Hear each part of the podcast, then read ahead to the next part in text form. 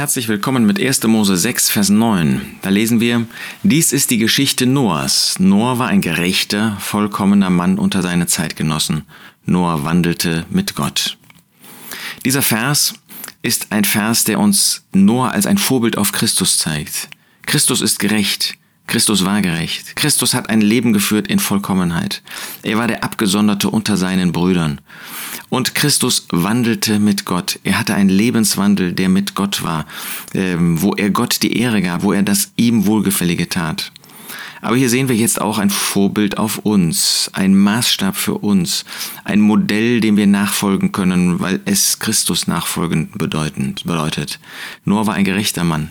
Er hat gerecht gelebt. Er hat den Menschen das gegeben, was ihnen zustand. Damals gab es noch keine Regierung, die wurde unter Noah erst später eingeführt. Für uns heißt das, wir geben der Regierung das, was ihr zusteht. Nicht je nachdem, ob sie etwas Gutes befiehlt oder nicht, ob sie gerecht äh, entscheidet oder nicht, sondern wir geben ihr das, was ihr zusteht, Gehorsam, wie Gottes Wort uns das sagt. Wir geben Gott vor allen Dingen das, was ihm zusteht, Gehorsam, bedingungslosen Gehorsam, bedingungslose Hingabe.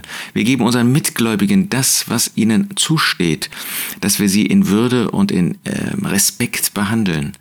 Noah war ein gerechter Mann. Leben wir gerecht in Übereinstimmung mit der Offenbarung dessen, was Gott uns in seinem Wort gibt?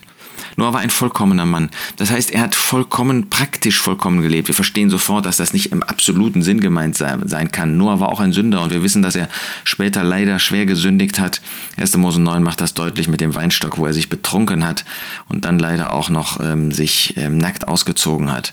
Aber das Lebensprinzip von ihm war, dass er vollkommen gelebt hat, dass er in Übereinstimmung mit Gottes Gedanken leben wollte, dass er praktischerweise Gott die Ehre gegeben hat und in seinem Fall vollkommener Mann unter seinen Zeitgenossen beinhaltet das auch noch, dass er in Absonderung von den Menschen gelebt hat, dass er nicht mitgemacht hat bei dem Treiben dieser Welt, dass er sich getrennt hat von denen, die in Sünde gelebt haben, dass er nicht ein gemeinsames Ziel verfolgte und sich zusammengesetzt hat, einfach aus Freude und aus Spaß mit den Ungläubigen. Er wandelte mit Gott. Er hat Gemeinschaft mit Gott gepflegt. Er hat den Tag begonnen mit Gott, er hat den Tag beendet mit Gott. Und dazwischen hat er Gott gefragt und hat er für Gott sein Leben geführt. Ist das nicht ein wunderbares Motivation? Inspirationsbeispiel für uns.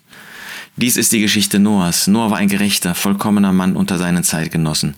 Noah wandelte mit Gott. Wollen wir uns das auch vornehmen für heute und die vor uns liegende Zeit? Nicht in Gesetzlichkeit, sondern aus Dankbarkeit für die Liebe und Gnade, die uns erwiesen worden ist.